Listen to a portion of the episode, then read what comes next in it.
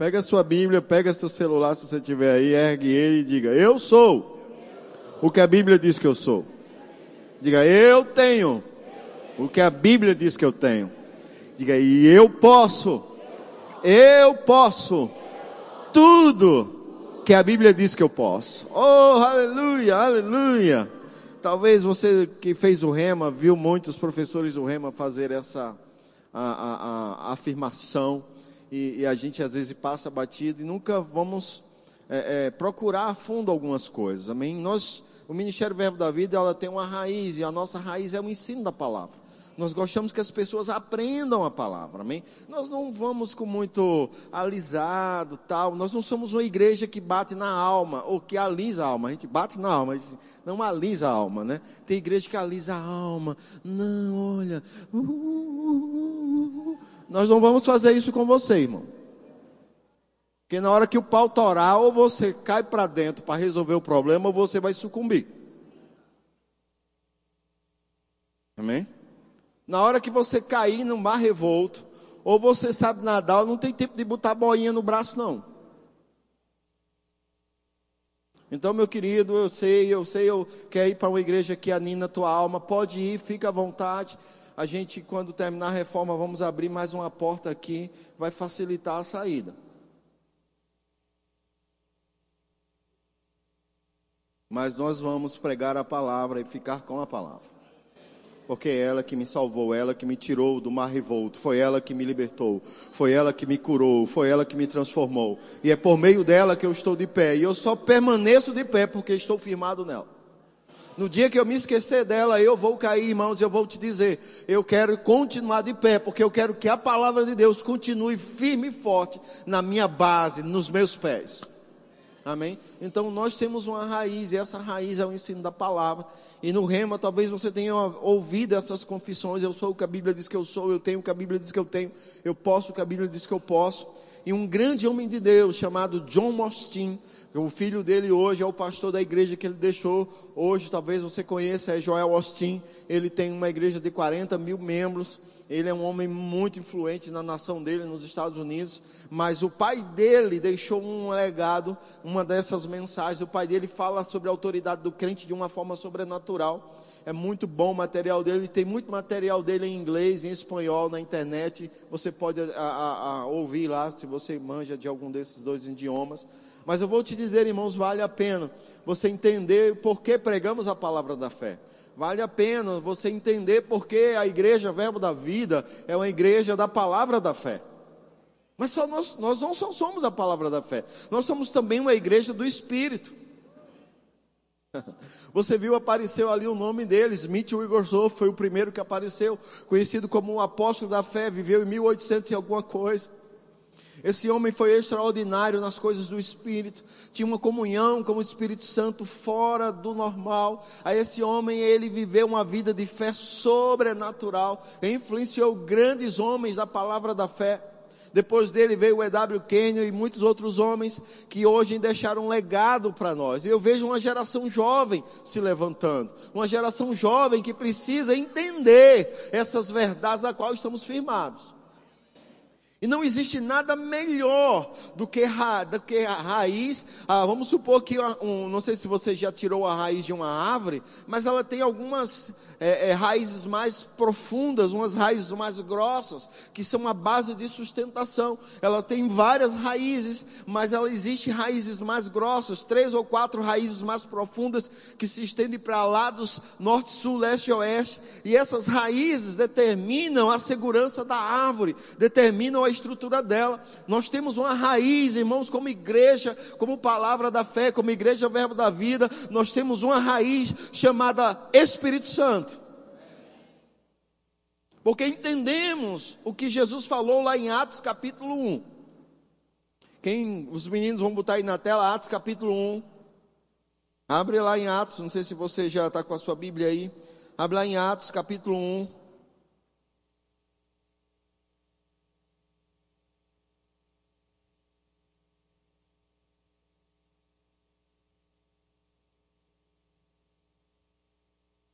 Ele diz algo, verso 4. Quem achou diz amém. Quem não achou, Atos é o, o, quinto livro do Novo Testamento. Você vai passar Mateus, Marcos, Lucas e João. Aí você vai chegar no livro de Atos. Capítulo é o número maior e versículos são os números menores que vêm depois. Então, no capítulo 1, verso 4, tem Jesus falando algo para eles. A Bíblia diz que Jesus estava comendo com eles assim. E comendo com eles, determinou-lhes. Essa palavra é, deu um comando. Deu um comando deu um comando. A gente hoje não entende isso, a geração de hoje precisa entender o que é comando. No meu tempo, o comando era o seguinte: sua mãe dizia, vem aqui, já vou. Fosse já vou, meu amigo. Estou rindo, sabe por quê? Porque se você fala que a geração de hoje vem aqui, espera aí, que agonia é essa? Falando assim com a mãe, com a mãe não entende o que é comando. Você não, tô, não, tenta mudar o teu filho agora, irmão. Já está 18 anos na cara. Tu nunca desse um comando para ele. Aí depois de um culto desse, tu chega em casa tentando comandar as coisas, vai dar errado. Também vai dar errado. É igual você que nunca, nunca foi na academia, vê, eu quero ficar, aí vai para a academia, passa mal lá. Não, vai, vai devagar, vai, vai aos poucos, para você entender as coisas como funcionam. Então, comando era sua mãe dizer, ei, vem cá, você, te riscava na porta. Porque entendia, porque se não fosse, é, como, desculpa usar essa expressão, o pau cantava. Era surra. Então, comando, Jesus não disse assim: olha, esperem, por favor. Jesus não foi como aquela mãe: filho, mamãe está falando com você. Gerald, por favor, Geraldinho, não vá. Olha, Gerald, mamãe ama você, Gerald. Não, não foi esse tipo de, de, de informação, não. Foi: esperem.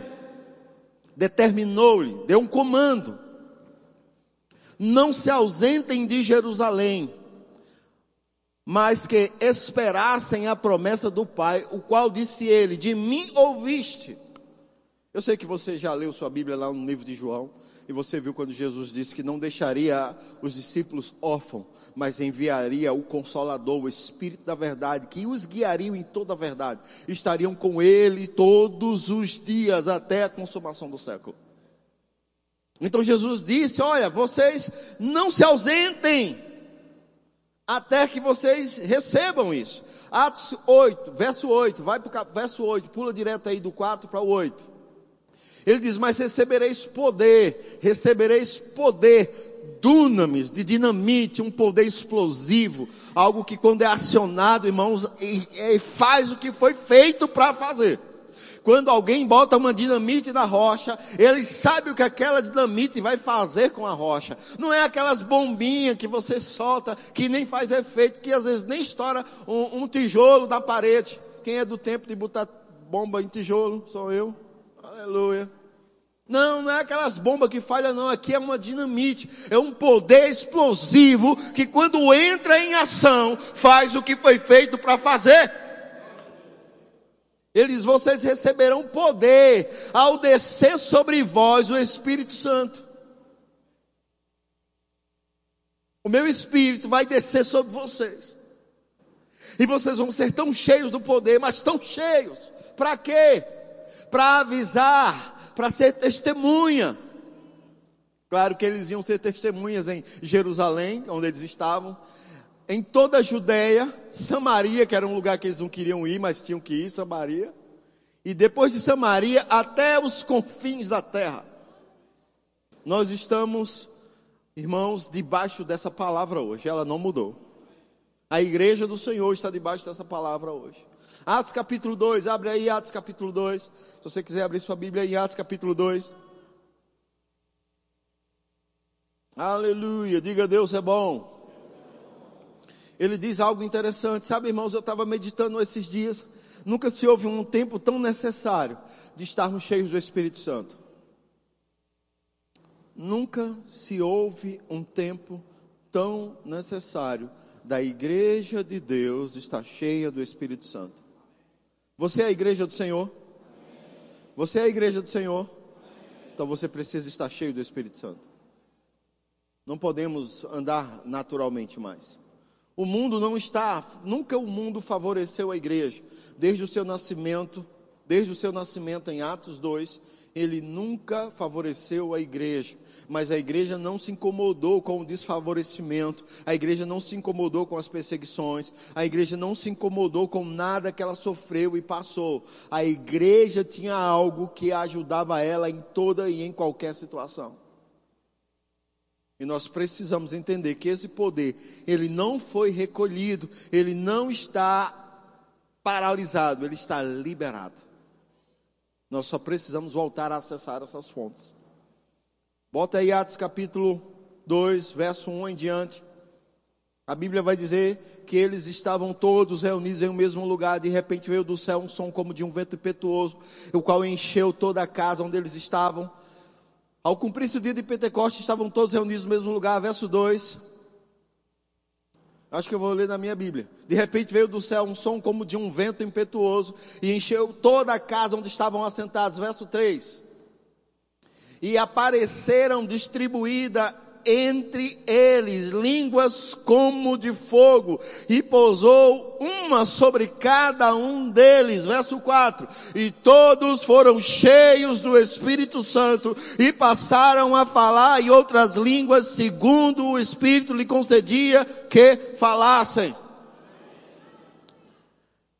A Bíblia vai mostrar, irmãos, que eles estavam naquela promessa. Isso aqui tinha se passado 50 dias depois da morte de Jesus. Jesus passou com eles 40 dias, dando instruções a eles, mais ou menos. Ali era no dia de Pentecostes. O dia de Pentecostes para o judeu é 50 dias depois da festa da Páscoa. Depois da festa da Páscoa, 50 dias, Jesus estava comendo com eles, dizendo: Olha, eu preciso que vocês me escutem. Eu preciso que vocês não vão cumprir o meu id que eu já ordenei, porque em Marcos ele vai dizer, Marcos capítulo 16, ele diz: Ide por todo mundo e pregai o evangelho a toda criatura. Quem crê e for batizado será salvo, porém quem não crê será condenado. Estes sinais, estes sinais acompanharão aqueles que creem. Em meu nome expulsarão demônio. Em meu nome falarão novas línguas. Em meu nome, se beberem alguma coisa mortífera, não lhe causará dano nenhum. Oh, aleluia! Eles estavam amados, tomados de uma alegria para o ide, mas ele disse: Não vão ainda até que do alto sejam revestidos de poder. E eles estavam ali em um lugar orando, estavam ali esperando o dia de Pentecostes, esperando o Espírito Santo. E a Bíblia diz que de repente um som veio, entrou naquele lugar como de um vento impetuoso e encheu aquele lugar. E a Bíblia diz que eles viram sobre suas cabeças bolas de fogo que pousou sobre eles, e eles passaram a ser cheios do Espírito Santo. Eles eles passaram a começar a orar em línguas, e a Bíblia diz que eles estavam ali, aproximadamente 120 pessoas, e eles estavam lá orando em línguas. E quem estava passando disse: nove horas da manhã, nove horas da manhã, esse povo bêbado desse jeito. Que cachaça é essa? Estou parafraseando. Porque às vezes você pode dizer, o pastor disse cachaça, mas eu não vi na Bíblia. Você foi se lambendo, ver se achava. Ah, não, você quer uma cachaça boa. Vitória. Vitória de Santo Antão, onde tem a fábrica da Pitu. Ou lá no Cabo de Santo Agostinho, onde tem a fábrica da 51. Mas eu não estou falando dessa bebida que traz dissolução. Estou falando de uma bebida que traz poder. Eu estou falando de você tomar todas do Espírito Santo. Não mais essa bebida que causa confusão. Paulo escrevendo a uma igreja, a igreja de Éfeso, no capítulo 5. Ele diz: Não se embriaguem com vinho, só está confusão. Aprendam a se encher do Espírito, se encham do Espírito, se encham do Espírito. Essa palavra que está lá em, em Efésios capítulo 5, verso 18, se encher do Espírito, é o sentido de transbordar. Não é o sentido apenas de estar cheio. De certa forma, essa garrafa ela está um pouco cheia. Está vendo ela? Ela está um pouco cheia. Na verdade, aqui parece que ela está super cheia. Mas quando ele fala transbordar, não sei se você vai conseguir ver. Vou molhar um pouco aqui, me perdoe você, pessoal aí. Mas transbordar isso aqui, ó. Transbordar, meu amigo, é algo além. Não é ter apenas, é transbordar. Não é estar cheio, é transbordar. Ele não falou sobre ser apenas cheio. Essa palavra, quando ele diz enchei-vos do Espírito, a tradução no original devia ser transbordai-vos do Espírito. Transbordai-vos do Espírito. A água só afeta ao seu redor quando ela transborda. Quando ela transborda, ela começa a afetar ao seu redor. Até então, ela só afeta onde ela está localizada. Existe um transbordar do Espírito para mim e para você. Existe uma maneira que Deus deixou para que a gente transborde do Espírito. E quando eu nasci de novo no ano de 99, na igreja Verbo da Vida, lá na cidade de Caruaru, a igreja no seu início tinha trinta e poucas pessoas. E foi um culto interessante porque eu fui lá e o pastor falou um pouco da minha vida. E eu não sou de falar da minha vida para muita gente, porque as pessoas sabem da minha vida hoje. É o que elas me vêm pregar e eu dou um exemplo ou outro daquilo que eu já vivenciei em minha vida. Mas fora isso, eu não sou do tipo que estou no avião lá e a pessoa desce do avião sabendo tudo sobre mim. Pelo contrário, ela diz: Você vai para onde? Eu digo: Para onde esse avião vai, meu querido? E ponto, ela já vê que eu não quero muita conversa com ela. Eu fiz uma viagem de 14 horas de avião. Não sei nem o nome da pessoa que estava do meu lado. Eu não estou me preocupado com isso, não. Porque eu percebi que a pessoa que estava do meu lado era crente. Eu, eu não podia evangelizá-la. Então, vou ficar quieto. A pessoa que estava do meu lado era crente, então não ia. 14 horas é uma boa oportunidade para a gente evangelizar alguém que não é crente. Mas já é crente, então vai dormir, eu vou dormir também. Tudo na benção. Você entende? Então, esse sou eu, homem natural. Mas existe o eu cheio do Espírito. Existe o eu debaixo do poder do Espírito. Existe você, homem natural. Existe você, a pessoa natural. O João, o José, o homem natural. Mas existe você, aquele que Deus projetou para você ser cheio do Espírito dele. Aquele que vai fazer coisas extraordinárias. Aquele que vai fazer coisas que não acredita que poderia fazer. Aquele que vai reagir porque uma coisa, irmão, é você premeditar uma ação, uma coisa é você ser chocado, é, é, como eu posso dizer, nocauteado, outra coisa é você ser atingido e ter uma reação, isso é uma situação, e outra coisa é você premeditar algo, eu vou dizer isso, quando a pessoa chegar, eu vou tramar isso, isso aí é uma situação, mas quando você é pego de surpresa, você não tem tempo de pensar o que você vai falar, você fala aquilo que está dentro de você, então quando você é uma pessoa cheia do Espírito, as pessoas te machucam, as pessoas te te confrontam, as pessoas dizem coisas feias contra você, mas você age em amor com elas. O velho homem pegava no pescoço e torcia, mas você agora é um novo ser, uma nova criatura, cheia do Espírito de Deus. Você paralisa e você diz: Não, eu não acredito, eu mudei. Você começa a bater em você mesmo, você diz: não, Você é você mesmo, você está aí dentro. Ei, ei, lembra daquela cena do filme que o Hulk está tentando sair, o cara diz, vem Hulk, Hulk, não, eu não vou, vem, sai para fora Hulk, Hulk, não, eu não quero. O velho homem querendo sair, o Espírito Santo no controle da nossa vida. O Espírito Santo dizendo: cale-se, fique quieto, fique quieto, eu sou a sua justiça. Fique calada, fique calado, eu intercendo por você. E a pessoa que lhe confrontou, e a pessoa que, que fez coisas contra você, paralisa, porque ela esperava uma reação. Ela fez aquilo para brigar, ela fez aquilo para provar que você ainda era velha natureza. Você dizendo que é crente, agora eu sou crente. Você sou crente. Aí quando cutuca você, você ah, sou crente, mas não sou besta. Que isso? Como? Como é isso? Como é crente, mas não é besta? Não, você é crente, é besta, é tudo que precisa ser.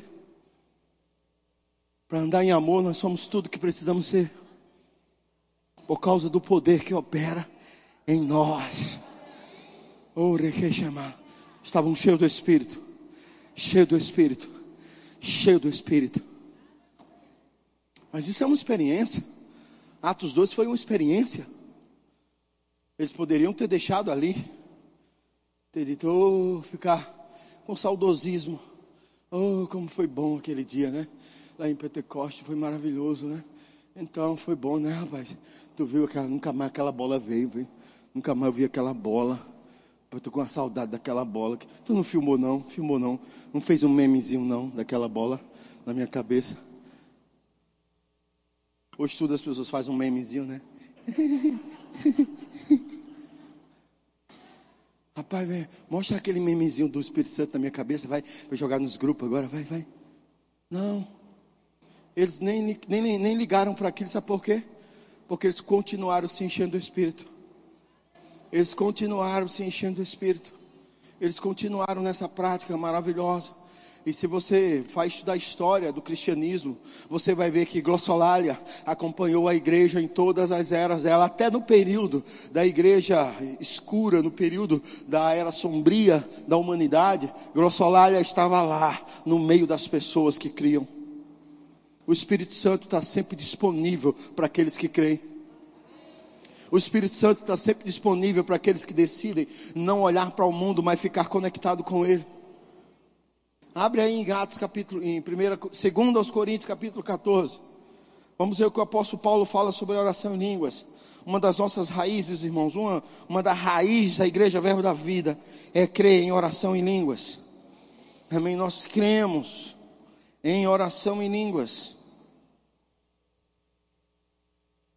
1 aos Coríntios, capítulo 14, desculpa, não é segundo não, é primeiro.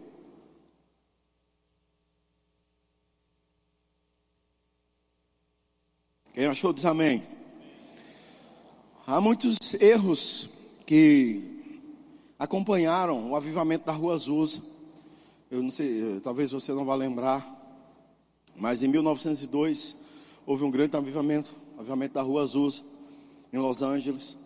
Começou em Tom Peak, uh, em uma cidade chamada Tom Peak, numa, numa, um casarão chamado Casa de Pedra, e dali se estendeu até Los Angeles, com um grande pregador, Joseph, William Joseph Seymour, um afro-americano, e ele tinha, naquela época, em 1900 e alguma coisa, ele tinha igrejas de brancos e negros juntos.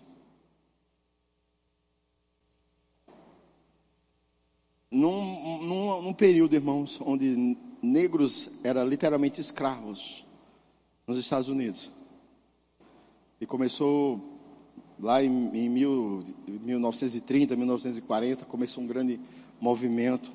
Mas antes disso, havia em Los Angeles um homem que, por causa do poder do Espírito Santo, conseguiu congregar negros e brancos juntos. Detalhe: o pastor era negão. E se quiser me processar por eu ter falado isso, só pegar o vídeo aí. Porque eu não falei de uma forma diminutiva. Porque, caso você não percebeu, a minha bisavó era morreu com 124 anos. Minha bisavó. Ela foi favorecida com a lei do ventre livre. Ela era escrava, nasceu e a lei do ventre livre favoreceu ela. Morreu com 124 anos. Então tem um problema, mas com, cor não. Isso é uma coisa dessa geração que não se enche do espírito. Porque se você for cheio do espírito, tua cor não importa. Se você for cheio do espírito, tua credencial financeira não importa. Se você for cheio do Espírito, tua escolaridade não importa. Se você for cheio do Espírito, tua classe social não importa. Porque o Espírito Santo quer usar todos aqueles que buscam a Ele com fé. O apóstolo Paulo escreveu para uma igreja que estava vivendo diversos problemas, eles estavam em carnalidade. E um dos erros que se surgiu do, do avivamento da Rua Azusa é que o batismo do Espírito Santo, que oração em línguas era para os santificados, aquelas pessoas que viviam em consagração. E é um erro, porque a Bíblia fala a oração em línguas para uma das igrejas mais carnais. era a igreja que tinha o cara transando com a esposa do pai. E Paulo está dizendo, cara, vocês não vão fazer nada. Era uma igreja que tinha o irmão saído com as prostitutas cultuais. E Paulo está dizendo, cara, como é que você se junta com a meretriz? Você não sabe que o que se junta com uma meretriz, com uma mulher, se faz um só corpo com ela. Você está casando com as meretrizes. Era uma igreja onde os jovens não namoravam, era avançado o namoro, uma fornicação da bexiga. Era uma igreja onde os casais não queriam mais ter relação sexual. E que loucura! O jovem que não pode ter relação sexual tendo, e o casal que é para ter todo dia não tendo. alguma irmã pensou assim: Pastor, por que o senhor falou isso? Todo dia. Zé vai pegar essa, essa informação. Eu lhe garanto uma coisa, minha irmã. Você tem estrutura para fazer sexo todo dia, ele não. Se você apertar ele 15 dias, todo dia ele abre, ele abre, ele abre do pinico. Desculpa eu usar essa expressão. Ele pede pinico, ele não, não, não, você vai, você disse que queria todo dia. Bora, bora. Eu conheço esse povo. Não, eu sou grego, eu sou grego. É. Brincadeira, brincadeira. Vai por mim, faça o teste, faça o teste. Aperta o cabo velho aí. De preferência você pegar ele de manhã. Quando ele chegar à noite, bora. Bora, bora, bora, bora, bora, bora, bora, bora, bora, bora, bora, bora. Na hora ele vai dizer, não, amor, vamos, fazer, vamos renegociar, vamos pensar aqui direitinho. Vai por mim. Mas a mulher não sabe agir. Se soubesse, o negócio estava mais organizado. Vamos voltar aqui para o Espírito. Paulo escrevendo nessa igreja, ele disse na sua primeira carta: seguir o amor. 1 Coríntios 13, você sabe que ele está falando sobre o amor. Né? É o, o dom mais sublime, ele está falando sobre como é importante a igreja andar em amor. Seguir o amor e procurar com zelo os dons espirituais, mas principalmente que profetizeis. Verso 2.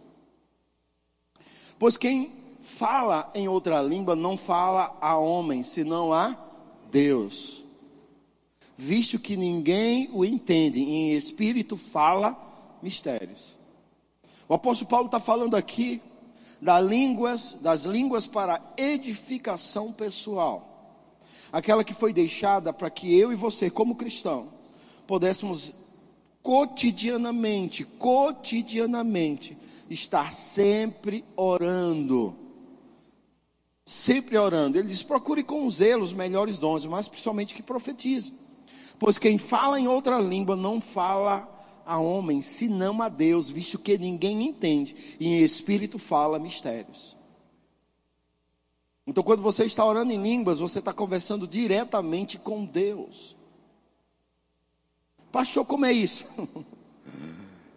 Como diz um poeta da minha terra, não sei, só sei que é assim. E eu creio, ponto final. Como essa coisa de alguém orar por outro e a pessoa receber cura? Como essa coisa de você orar por alguém que perdeu um membro e o membro é, voltar, o membro crescer novamente? Como essa coisa de você orar por alguém que já morreu, tem um laudo médico de morte, e você orar e aquela pessoa reviver? Como é que é isso? É pela fé. Creio por isso, falei. Creio por isso, impus as mãos. Esses sinais acompanharão os que creem. Estes sinais acompanharão os que creem. Bem simples. Ele diz que quando você está orando em línguas, você não está falando a homens, senão a Deus. Eu gosto muito desse texto porque poucos assuntos, poucos assuntos, o apóstolo Paulo dedicou uma demanda maior falando sobre ele. Você sabe que a Bíblia não foi criada em capítulos e versículos, né? Você sabe disso, não sabe?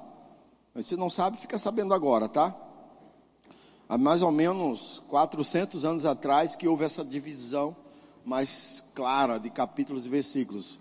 Antes a Bíblia era somente em livros, né? depois veio primeiramente os capítulos, depois veio os versículos. Então, dividir a Bíblia em capítulos e versículos para tirar uma coisa isolada e dizer uma coisa que a Bíblia não está dizendo é perigoso. Eu acredito que você deve ter assistido o Chaves, mas eu acredito que você não é o Chaves lendo a carta do seu Madruga. Alguns aqui nem sabem do que eu estou falando, mas tudo bem. Um dia o Espírito te revela quando você estiver assistindo o Chaves. Eu não posso tirar capítulos e versículos da Bíblia onde ela não está tirando. Então, alguns assuntos eu tenho que entender o começo, o meio e o fim, para saber porque aquilo foi dito naquela forma. Então o apóstolo Paulo está dizendo aqui que quem fala em outras línguas não fala a homem, senão a Deus, visto que ninguém entende, em espírito fala mistério. Se você continuar lendo, vai para o verso 3. Mas o que profetiza fala aos homens, edificando, exortando e consolando. Então, o que seria a profecia? Profecia é uma palavra dita no idioma que alguém conhece. O idioma que alguém conhece é uma profecia. Amém? Então você vai conhecer. Quando e eu não estou falando de alguém falar inglês. Isso é outra situação. Não vou falar disso hoje. Pelo Espírito, em um, no poder do Espírito, falar inglês ou falar qualquer outro idioma. Não vou falar sobre isso hoje. Eu vou falar sobre línguas, como a Bíblia trata para edificação pessoal. Aquilo que a igreja precisa se fortalecer diariamente como edificação pessoal. Amém? Verso 4. Ele diz assim: O que fala em outra língua, a si mesmo se edifica né? Então ele está falando que quando você está orando em línguas, você edifica-se a si mesmo. Quando você está lá na sua casa, lavando seus pratos, varrendo sua casa, você está lá dirigindo seu carro, pilotando sua moto, está na fila do banco esperando alguém, está esperando um cliente que vai chegar na loja, você está lá fazendo algo que demande um, um, um, um espaço que você não está conversando com alguém, você está lá.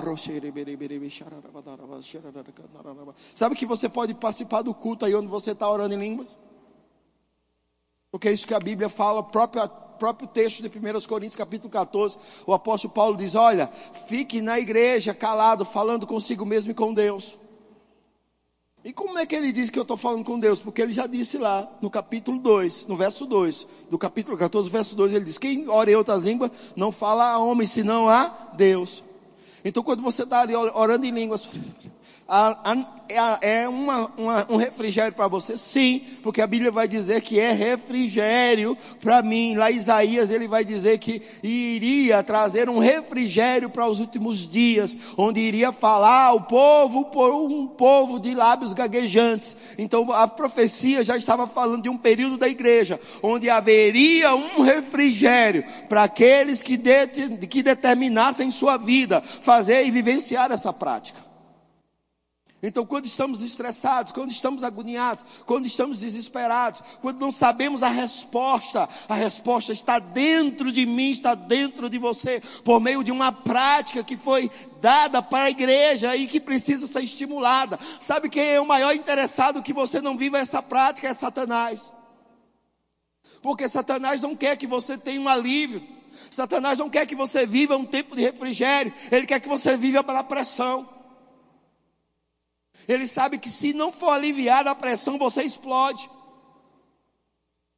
Mas Deus criou uma válvula de escape para a igreja dele. Deus criou uma válvula de escape para mim para você nesse último tempo, nesses últimos dias, onde as coisas estão mais difíceis, onde as coisas não estão favoráveis para mim para você. Mas nós não estamos no mundo, irmãos. Nós não pertencemos a este mundo. Nós somos embaixadores aqui de Deus, aqui na, aqui na terra. Então é bom você começar a se comunicar com a sua embaixada.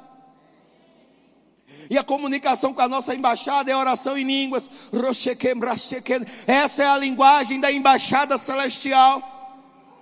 Você talvez não, tenha tendo, não esteja tendo resposta, porque você está falando no idioma de onde você está. Existem algumas coisas, irmãos, que vão chegar para você como embaixador aqui na terra, e essa embaixada dos céus precisa da linguagem dele. Você não pode falar na linguagem deste mundo, você não pode viver a linguagem deste mundo. Eu não posso, eu não tenho, está difícil, meu Deus, misericórdia, tem misericórdia de mim, Senhor. Me leva, Jesus. Para com isso, irmãos. Começa a se encher do Espírito, falando em línguas a hora que você acorda, a hora que você vai dormir, é dirigindo, é varrendo a casa, ela ninguém está vendo, você não precisa orar, você está lá. E de repente instruções vêm, de repente direções vêm, de repente livramentos vêm. Porque a tua embaixada não dorme. Aqueles que cuidam de você aqui na terra não dormem. A Bíblia diz que o guarda de Israel nem pisca, irmão. É um sentinela atento 24 horas. E quando estamos nessa comunicação, é uma ligação direta, sem interferências, sem ruídos, sem problemas. E aí é na comunicação você está lá orando em línguas, aquela aflição por dentro, e você orando em línguas, orando em línguas, orando em línguas. De repente, uma alegria invade você. E o diabo diz: Eu fiz tanta pressão para ele e para ela desistir, mas ela está alegre. Como é que é isso? E você está lá no seu quarto sozinho. Aí o marido, que nem crente, às vezes, essa mulher enlouqueceu. Depois que fosse para essa igreja, ficasse doida, foi? E você lá, rindo, rindo, rindo. Claro que você não vai rir na cara dele, você vai ficar mais brabo ainda.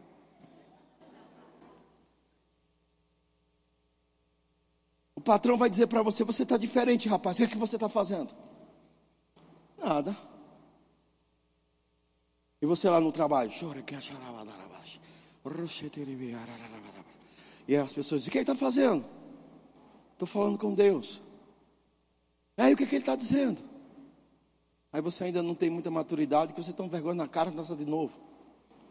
Você não tem muita maturidade. Quando você tem, você fica lá só orando língua, no meio dos corredores, nas prateleiras, esperando o cliente.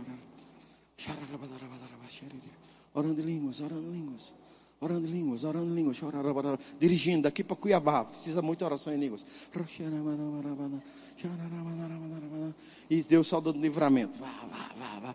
Você é o último carro que passa, aí para, os outros param, aí você vai. Aí na próxima, o último carro você passa de novo e os outros carros ficam para trás. Sempre sendo favorecido. Refrigério do Senhor. Só porque está orando em línguas. Você está ali orando em línguas. De repente o Senhor diz: ore por fulano. Aí você, Pai, em nome de Jesus, eu oro pela vida de fulano. Alcança ele lá agora, Espírito Santo, onde está? Alguns dias depois, fulano te liga, rapaz, tu não sabe o livramento que eu tive tal dia, tal hora, e você lembra. Que foi o dia e a hora que você, movido pelo Espírito, tomado pelo Espírito, cheio do Espírito, intercedeu.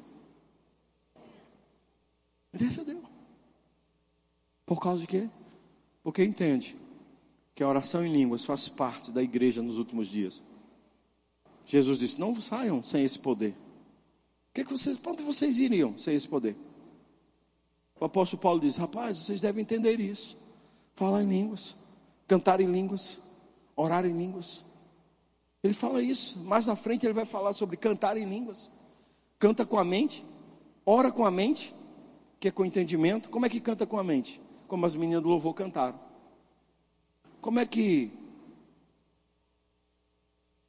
Canta em línguas. E você começa. Ah, pastor, não tem afinação. Não, não é questão não é afinação, não. A questão é cantar, meu querido. Afinação é só para subir e cantar ali em cima. Mas aí, aí no banheiro, na tua casa, pode cantar do que você quiser. Deus, ele, ele recebe. Deus recebe. Deus não se incomoda, não. A gente é que não vai receber você aqui. Mas Deus recebe. A gente aqui não vai botar você para cantar. Eu eu queria cantar um hino para o Senhor. Não, não, para o Senhor cante na sua casa. Aqui é para os irmãos da igreja. Eu preciso que esteja alinhado para os irmãos não ir embora. Né? Então, essa coisa de cantar para o Senhor, irmãos, é lindo, mas na, na sua casa, se você é desafinado, voz taquara rachada, canta lá na tua casa e Jesus vai receber de boa, mas mais lindo Jesus vai receber. Também a gente aqui precisa de uma coisa melhor, tá? Desculpa, a gente ainda não foi glorificado. E aí a gente tem essas exigências né, que se faz necessário, amém? Então, irmãos, orar em línguas, cantar em línguas, a Bíblia fala sobre isso. Aí você pode perguntar para mim, pastor, para que eu vou fazer isso? Para que isso? Abre a tua Bíblia aí no livro de Judas. Livro de Judas.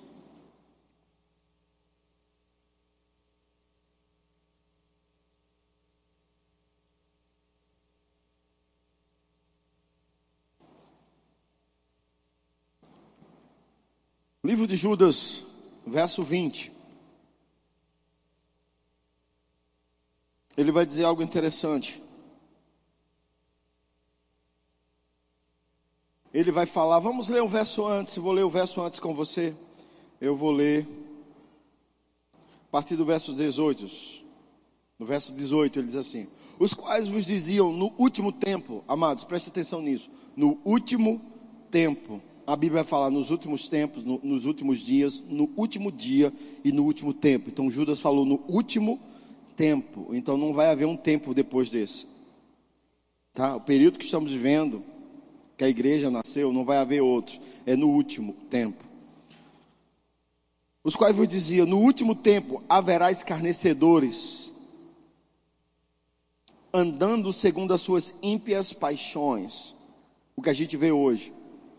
As pessoas elas se entregam a paixões e a dissoluções, homem com homem, mulher com mulher, como Paulo está orientando na primeira carta aos Romanos, ele falando que mudaram a glória de Deus incorruptível em semelhança, em uma imagem de Deus corruptível.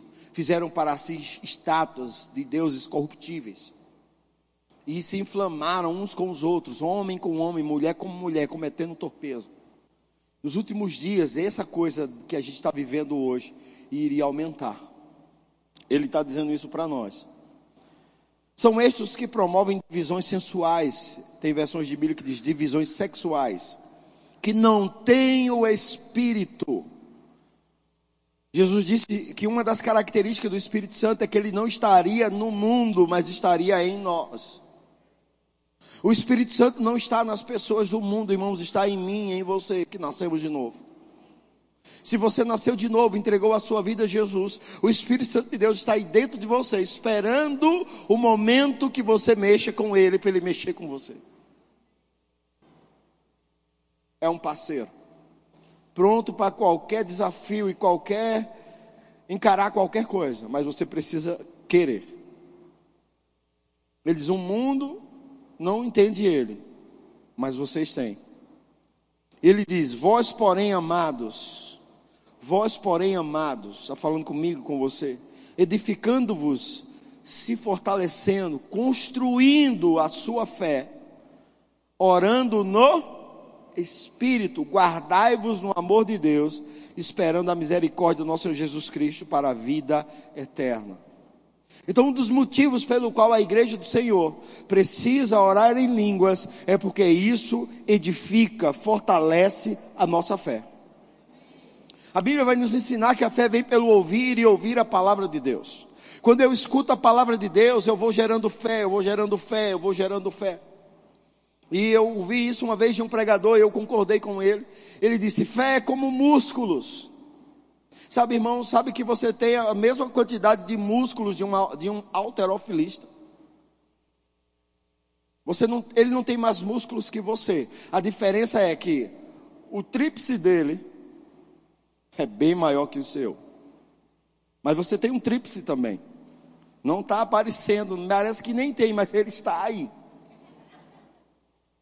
Se for buscar, se for levar para ver uma, a sua anatomia, existe. Todos os músculos que aqueles alterofilistas têm, você tem igual. A questão é que eles decidiram edificar os músculos deles em equipamentos diária, com uma rotina, com uma vida que eu e você não queremos, de acordar três horas da manhã para malhar. Ah, você não quer? Eu pedi cinco horas da manhã para orar aqui, veio um bom grupo de gente, mas não veio como está aqui não. 7 de setembro, eu disse: a igreja vai estar orando. Quem estava aqui domingo que eu falei isso? Veio bastante gente, quero agradecer você que veio. Mas alguns irmãos não conseguiram vir fortalecer seus músculos da fé. Eles pensaram: o quê? Ixi, vou estar aí dormindo. Certo, não tem problema de dormir, irmãos. Só não queira viver experiências que quem fortalece vive. Só não queira querer, só não queira tirar a camisa na praia. Amém? Fica com ela. Porque você não vai poder andar saradão na praia. Você não vai poder fazer algumas coisas que quem tem os músculos fortalecidos faz. Existem pesos que você não vai conseguir levantar. Mas que quem é fortalecido levanta. Aí o, o, apóstolo Judas disse: Olha, nos últimos dias, não se envolve com essas brigas, não, com essas confusão, não. Se fortaleçam no Espírito, orando no Espírito. Edifiquem a fé de vocês orando no Espírito. Então, quando você está ali, a sua fé está sendo fortalecida, sua fé está sendo edificada, sua fé está se fortalecendo quando o diabo lança um dardo inflamado contra a sua fé, ela está fortalecida. Aquilo não transpassa, aquilo não passa e atinge você, morre na sua fé. O diabo diz: Você não pode, você diz: Eu posso, tudo em Cristo que me fortalece. O diabo diz: Você não vai, você diz: Ah, eu vou sim. O diabo diz: Você não consegue, é, eu consigo sim. Sintoma de enfermidade vem você dizer em mim, não, Satanás. O meu corpo é templo, santuário do Espírito Santo. A sua fé está ativa, a sua fé está funcionando. Por aí todo mundo está, rapaz, que tempo ruim, ninguém vende nada, ninguém vende nada. E você diz, eu não, eu sou o melhor vendedor dessa instituição. Eu vou vender, eu vou bater meta todo mês. Na verdade, não vou bater meta, não. Meta para homem natural. Eu vou além das metas. Porque você é do Espírito. O diabo dizendo, ah, você quer, você, ah, todo mundo na tua família vai pegar Covid, vai morrer todo mundo, e você, na minha família não, Satanás. E aí você começa a interceder, orar, tá, ficar firme na palavra do Senhor. E aí você vê o resultado. Não é que você é melhor que ninguém, irmãos.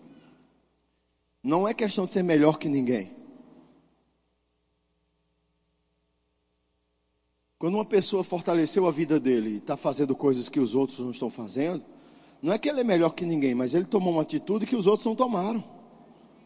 Quando você decide orar em línguas, onde as pessoas, ah, orar, pastor falando oração em línguas, essa, essa igreja que fica aí. Pô, você pode pensar assim se você quiser, você é livre. Só não queira ter os resultados que eu tenho. Só não queira ter os resultados que as pessoas que fazem têm. E se quiser chamar de arrogante, pode chamar. De amostrado, pode chamar.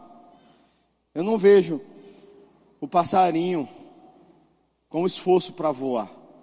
Eu vejo o homem pegando uma asa delta, pulando lá da gávea. Isso aí eu vejo ele com dificuldade, esperando o vento certo, a inclinação certa para fazer o pulo.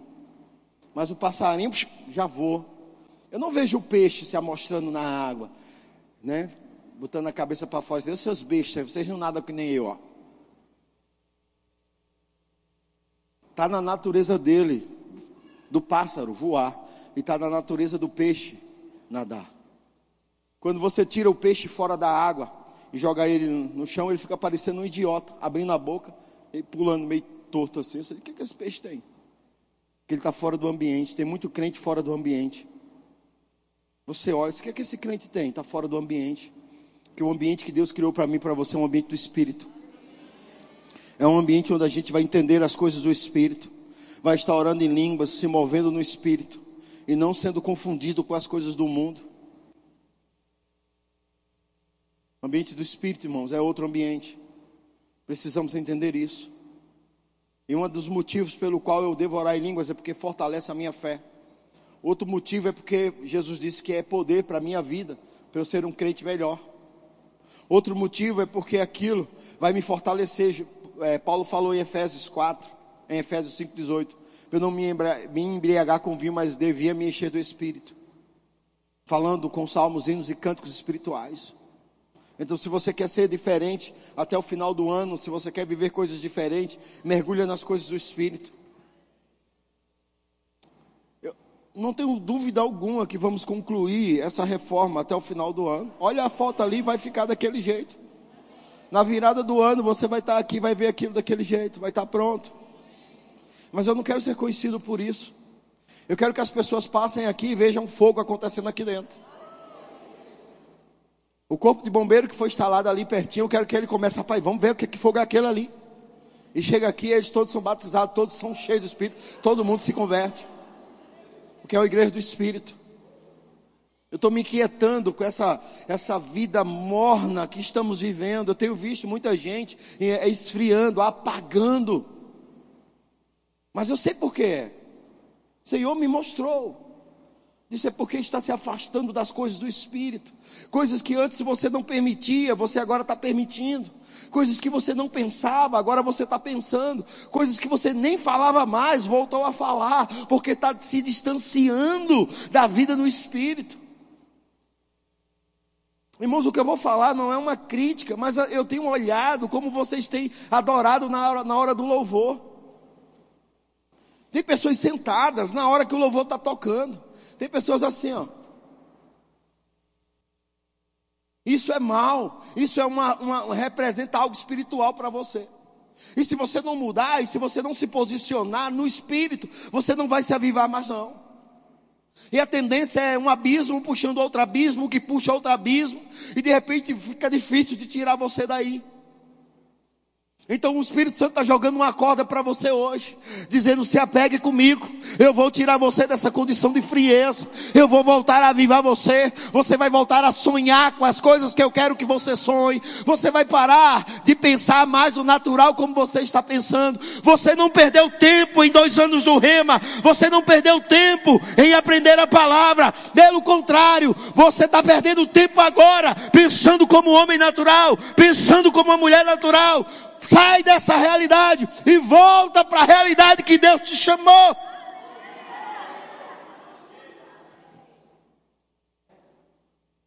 Com isso você está se atarefando ainda mais, se enchendo ainda mais de trabalho, se enchendo ainda mais de coisa, onde uma coisa só é necessária.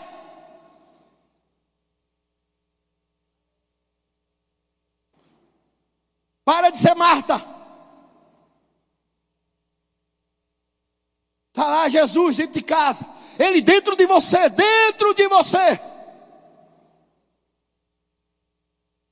E aí está lá no natural, correndo, fazendo. Eu tenho que acordar mais cedo, porque eu estou acordando de, de, de, seis, mas não está dando tempo. Eu vou acordar de cinco. Eu estou dormindo de meia-noite, mas não está dando tempo. Eu vou dormir de uma. E aí, ah, ah, eu estou estudando e não estou tirando nota boa. Meu Deus, eu, eu, passo o dia inteiro estudando e não tiro nota boa. Sabe por que não tira nota boa?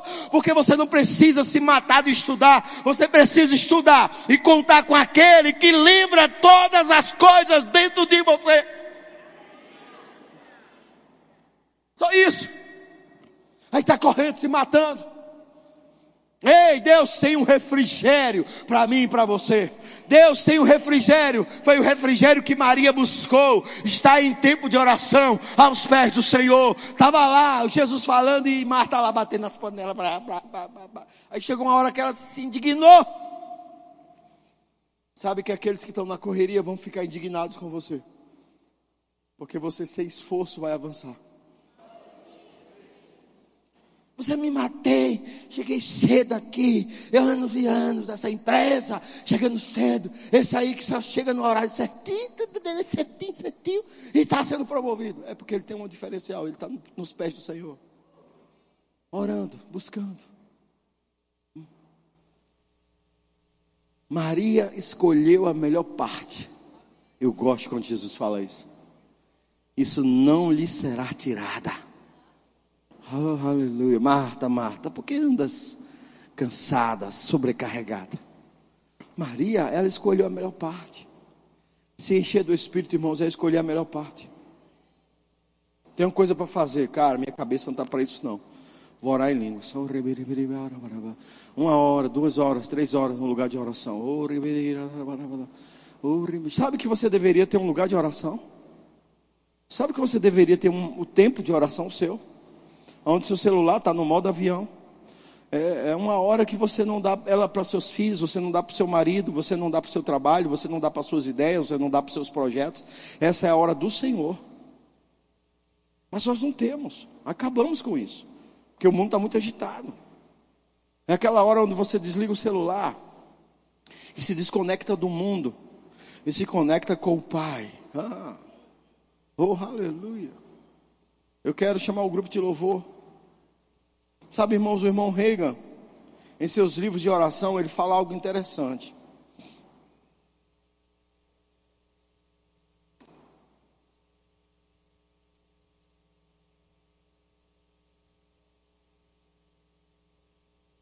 Ele fala como, em alguns momentos de oração da vida dele,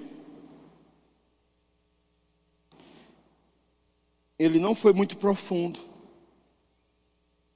Ele não foi muito profundo porque ele disse: Se eu for, eu não volto mais. Para para pensar.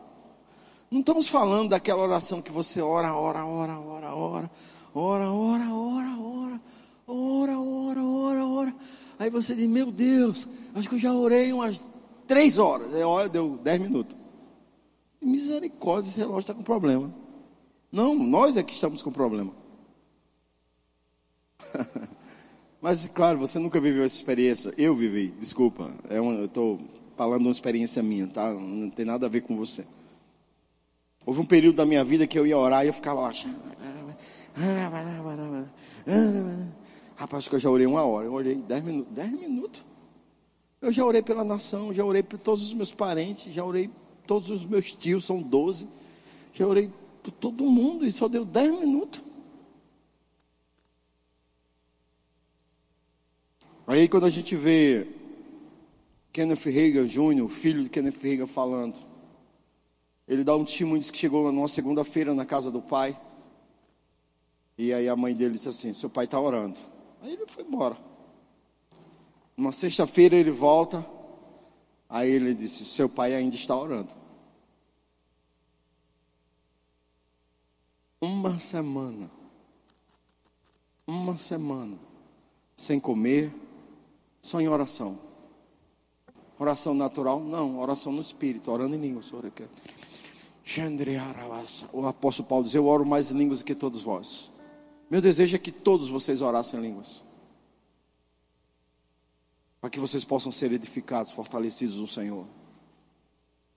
Porque é um refrigério para a vida de vocês. E o diabo começa a lançar ideias e mentira na cabeça das pessoas, dizendo que elas não precisam disso.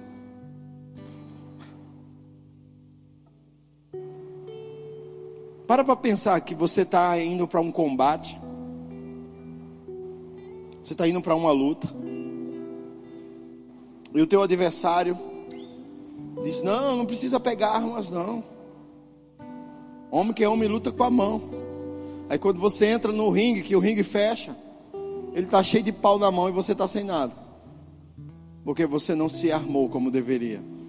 Porque o teu inimigo não quer que você ore. Satanás não quer você cheio do Espírito. Porque ele sabe que um crente só é ameaça quando é cheio do Espírito.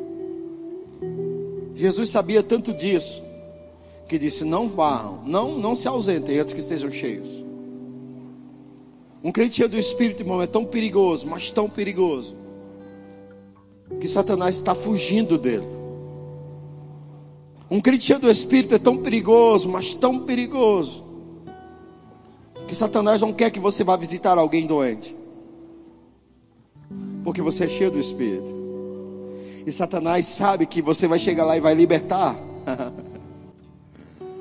Você se torna tão perigoso, tão perigoso, que Satanás não quer que você encontre ninguém na rua. Porque sabe que se alguém comentar alguma coisa, você vai pá, saltar no espírito. E você vai agarrar aquela situação e vai dizer: Não, ah, saia, você está livre. Eu lembro de uma experiência em um culto.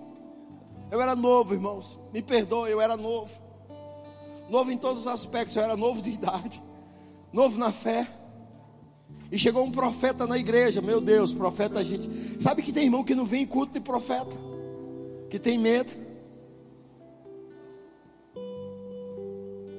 Eu cheguei aí, não deixei de ir não. Mas eu fiquei por ali escondido, meio que que ele não fale comigo. Que ele não revela aquelas coisas. Ixi ao profeta: Ei, você aí, eu. Vem cá, rapaz. Eu. Meu Deus, o que, é que você faria, irmão? O que eu fiz? Né? Senhor, Senhor, Senhor, Ele sabe que tem uma foto sua em cada buraco do inferno. de misericórdia. Tem um cartaz seu em cada buraco do inferno. Irmão, como é que você profetiza isso para um novo convertido? Eu assustei, eu confesso, eu assustei. E aí ele percebeu que eu estava me assustando. Esse, para de medo, rapaz. Aí tu diz que tem uma foto minha em cada buraco do inferno e não quer que eu fique assustado. Eles, aqueles cartazes de faroeste, de procurado, lembra? Eu digo, sim, lembro. Tem um cartaz daquele seu. Cada lugar do inferno.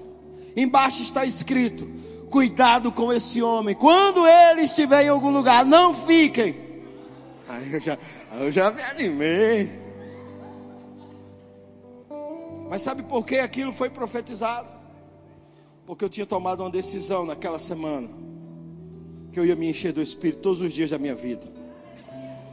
E eu comecei, irmãos eu estava orando em línguas no trabalho, eu estava orando em línguas na moto, eu estava orando em tudo que era, tudo que era lugar, eu estava orando em línguas, orando em línguas, orando em línguas, orando em línguas, orando em línguas, orando em línguas, orando em línguas. E lá na minha cidade havia um louco na rua. Não sei se ele ainda está lá, mas ele andava com um pedaço de pau na mão, ali na rua, talvez a minha cunhada vá lembrar, ali na rua 7 de setembro, ali no centro. Ele andava com a bolsa e um pedaço de pau na mão, ele era um cara grandão. E as pessoas passavam para o outro lado da rua quando ele vinha. E ninguém. Que, como você vai passar por um homem tamanho de um armário, irmão, com um pedaço de pau na mão? Nem a polícia encarava ele. Ele passava. Rapaz, o povo passando por outro lado da rua e eu vinha, cabeça baixa assim, orando. Aí o Senhor disse: Levanta os olhos. Eu levantei e lá veio o doido. Eu digo: Meu Deus.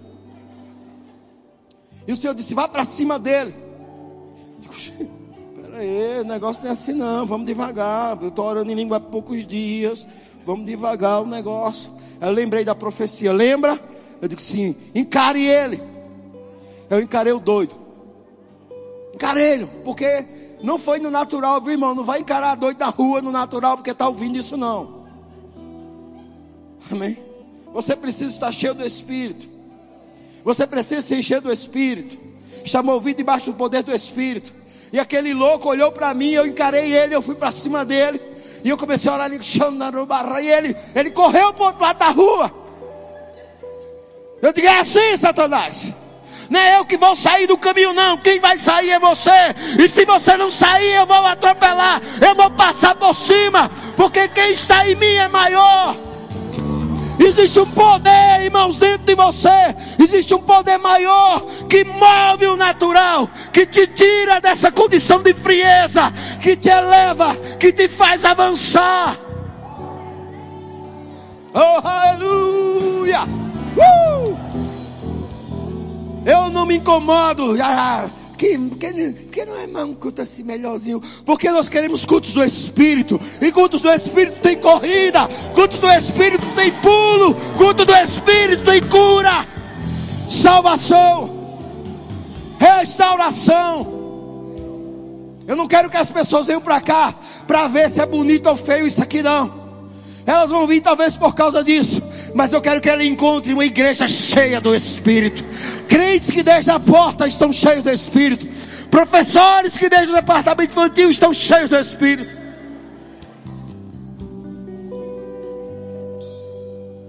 E quando ela olhar nos seus olhos, e quando a gente olhar nos olhos de alguém, nós vamos fazer aquela pessoa entender que é algo de Deus para ela.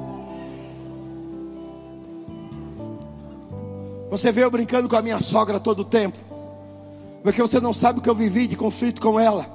Mas eu decidi ser cheio do Espírito. Eu decidi amar aquela velha, irmão.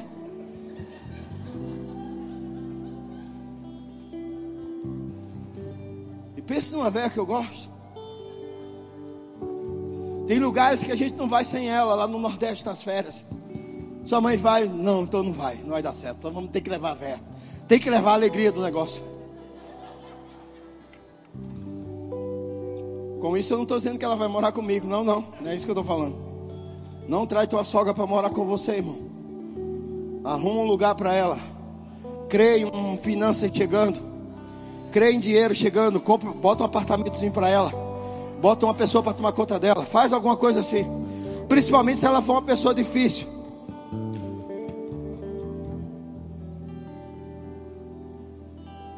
Se ela for difícil, irmão, Compre uma casa para ela. Crê que Deus vai te prosperar. Crê que Deus vai dar condição de você pagar enfermeiros, pessoas para tomar conta dela todos os dias. Para você visitar ela todo o tempo. Uh! Porque você e eu precisamos nos mover no Espírito. Estarmos cheios, cheios, cheios, cheios, cheios. E se você está aqui e é batizado no Espírito Santo, eu quero te motivar agora a começar a orar em línguas. Quero que você fique em pé. E nós vamos praticar o que ouvimos hoje nós vamos praticar a oração em línguas. E se você não é batizado no Espírito Santo, é nascido de novo e não é batizado no Espírito Santo, e quer receber batismo no Espírito Santo, vem aqui, nós vamos orar por você. Não sou eu que vou batizar você, quem batiza é o Senhor. Você tem que vir crendo em fé, porque aquele que batiza está aqui, dentro de você. Oh, aleluia! Começa a orar em línguas, irmãos. Começa a orar em línguas, não tem vergonha. O diabo quer trazer vergonha até entre os casais. Casais não querem orar em línguas juntos porque tem vergonha um do outro. Para com isso. Isso é uma timidez do inferno. O Senhor te deu espírito de ousadia. Espírito de ousadia está sobre você. O espírito do Senhor está sobre nós. Nembroste neramaste. O espírito de ousadia está sobre nós. O Espírito do Senhor está sobre nós. O Espírito do Senhor está sobre nós. O Espírito do Senhor está sobre nós. Nós fomos ungidos com o poder do Espírito. O Senhor é aquele que quer fazer extraordinário através da sua vida.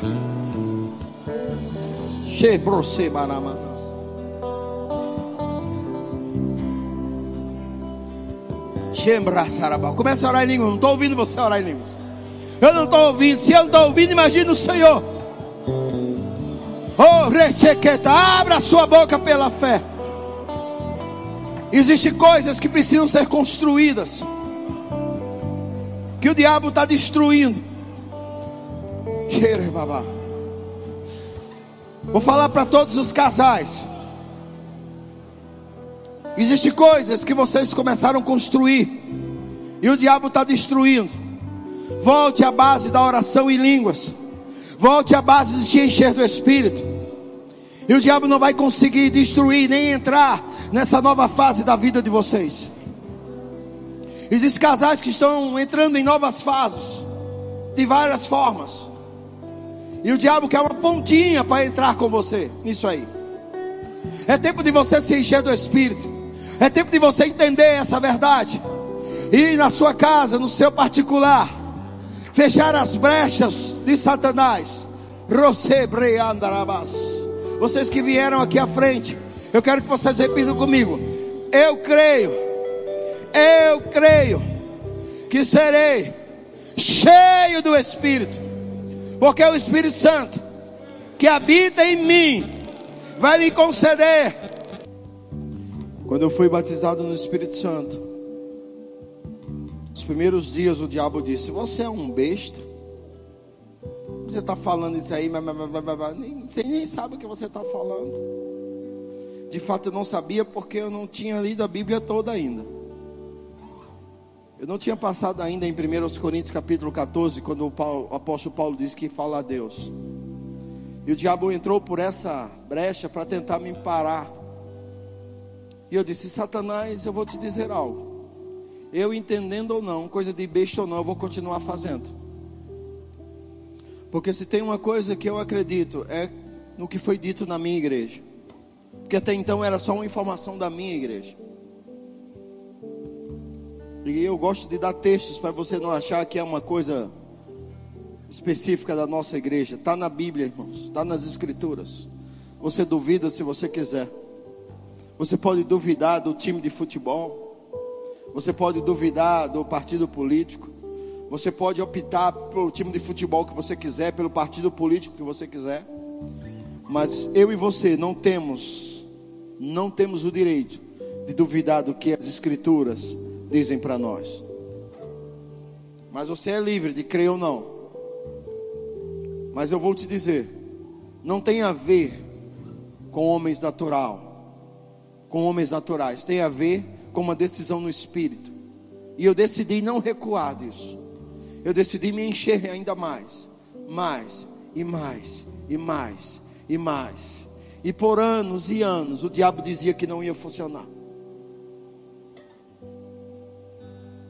Eu me apeguei a verdades que outros homens se apegaram. Não tem problema se não funcionar, eu vou continuar fazendo. Pode passar a vida inteira, mas eu vou continuar fazendo. Então, se tem uma coisa que é raiz da nossa igreja, é que nós não desistimos daquilo que a Bíblia está dizendo. Porque não funcionou no primeiro dia? Não, eu vou insistir. Insistir, insistir, insistir, insistir, insistir. Até que aconteça. Porque é verdade. Seja todo homem mentiroso, mas Deus verdadeiro. Existem pessoas aqui que precisam tomar essa decisão hoje de se encher do Espírito. Eu não vou falar nomes, porque eu não quero constranger você. Porque se não for pelo Espírito, é só a minha vontade que você cresça. Eu tenho vontade que você cresça. Eu tenho vontade que você jogue fora todas as dúvidas e todas as frustrações. E pare de ouvir pessoas que continuam alimentando dúvidas e frustrações em você. Eu tive que deixar muitos amigos para trás, irmãos. Amigos parceirão de estudar junto. Desde a quarta série, eu estudei com um rapaz na quarta série. Fui embora estudar em outra cidade, voltei, terminei o segundo grau com ele. Éramos parceirão, parceirão, fui para o casamento dele. Era parceiro de sair para as cidades para tomar birita, voltar. Era parceiro de brigar na rua. Tá, tá, tá. É, tá, você vai bater nele, tem que bater em mim também. Parceirão, parceirão. A mãe dele gostava de mim, a minha mãe gostava dele. Rapaz, que amizade boa vocês têm. Bah, aquela amizade. Até que eu nasci de novo. Eu comecei a falar da, de, da palavra de Deus. Eu comecei a falar de Deus. Entendo, entendo, entendo, entendo. E eu me afastei. Ainda bem que não tinha Face, Instagram, essas coisas de hoje. Porque eu tinha deletado ele com certeza. Porque eu não vou trocar amizades, eu não vou trocar relacionamentos humanos por relacionamento com ele nunca. Nunca. Nunca. Pastor, eu sou um homem de família, mentiroso. Que se você fosse um homem de família, você amava ao Senhor acima de todas as coisas. Porque você sabe que se tem alguém de família, essa família, essa pessoa é o nosso Deus. Aí você diz que é um homem de família ensina teus filhos e a tua esposa não vir na igreja. Conversa. Conversa. Você diz que ama teus parentes, ama as pessoas da tua família e não está se enchendo do espírito para ser uma referência de poder para eles. Como é que é isso? Que se encher é esse? Porque vai chegar um dia que a sua mãe, seus irmãos, seu pai, vai precisar que você esteja tão cheio do Espírito, tão cheio, que é você quem não vai deixar o barco afundar. Será as suas mãos que vão segurar as rédeas da situação. Mas do jeito que está hoje, não segura nada, afunda junto. Eu sei porque muitas vezes eu e minha esposa fomos quem seguramos a rédea da nossa família tanto da minha parte como da dela em algumas situações. Fizemos igual Josué e Caleb. Eia! Para tudo! Existe um Deus no céu. Ele nos ouve e a gente vai orar e essa situação vai mudar. A gente vai orar e essa situação vai mudar.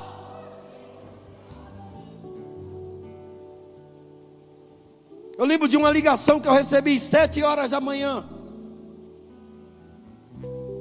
Pastor, oh, pastor, aconteceu um problema. Sequestraram meu filho, o que é que eu faço?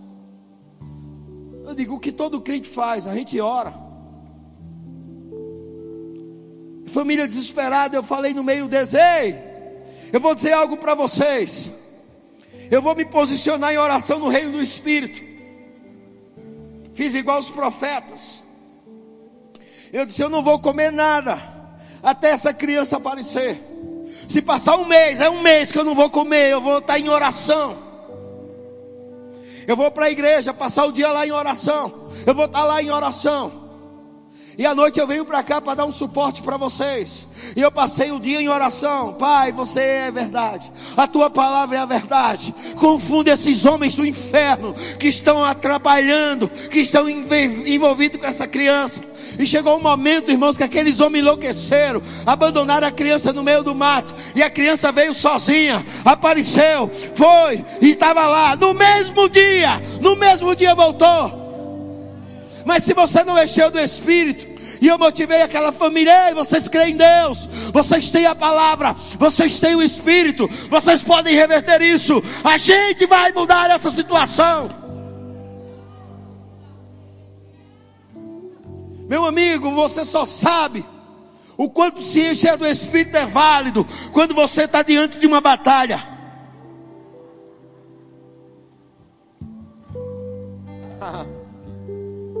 Então vale a pena começar hoje, se for necessário. Comece a encher a conta aí. Oh, Antes de dormir hoje, passa uma meia horinha ali orando em língua, se você for conseguir dormir depois. Porque fica tão elétrico, tão energizado, que não consegue mais dormir. Acorda de manhã já gritando, obrigado Deus por esse dia maravilhoso. Escovando os dentes, orando em línguas.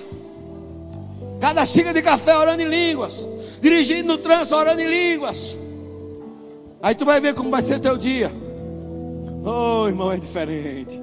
Depois de um mês, dois meses, três meses, depois de um ano, meu Deus, ninguém segura mais você. Depois de dois anos, depois de dez anos, irmãos, você fica insuportável para aqueles que não fazem. Aqueles que não fazem de que é chato. Essa hora língua. Meu Deus, aí você, oh aleluia. E você está lá no aeroporto. Tua passagem, oito horas sentado no aeroporto. Eita, eu não reclamo mais. Eu digo, oh aleluia, oito horas que vou poder me edificar. Boto meu fonezinho lá. E sou lá. Passa alguém. Vou andar pelo aeroporto. Vou daqui para Cuiabá. Eu vou daqui para o Nordeste. 3.500 quilômetros orando em língua. Oh, chego lá elétrico, energizado. Sabe por quê? Porque é o que Deus deixou para nós vida no Espírito. Vida no Espírito. Eu vou te dizer, irmãos, nós vamos ser avivados.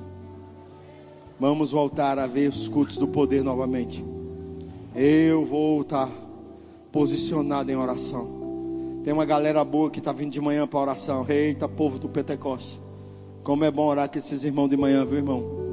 Mas por algum tempo era pouca gente, agora está vindo mais. Aleluia, vai chegar mais, vai chegar mais. E vamos ter aqui todos os dias, segunda a sexta-feira, irmão, oração de manhã é poder. Vem pelo menos dez minutinhos. Vem pelo menos se melar dez minutinhos aqui com a gente. Vem pelo menos acender o fogo para ir embora aceso. Você vai ver como é bom. Oh, aleluia. Precisa passar uma hora aqui não. Vem só dez minutinhos. Sai mais cedo para ir para o trabalho. No lugar de vir, vem para cá dez minutinhos. E vai para o trabalho para você ver. Já chega. Você que viaja muito, aproveita essas oportunidades para se encher do Espírito. E você vai ver direções chegando sobre sobrenatural. Amém?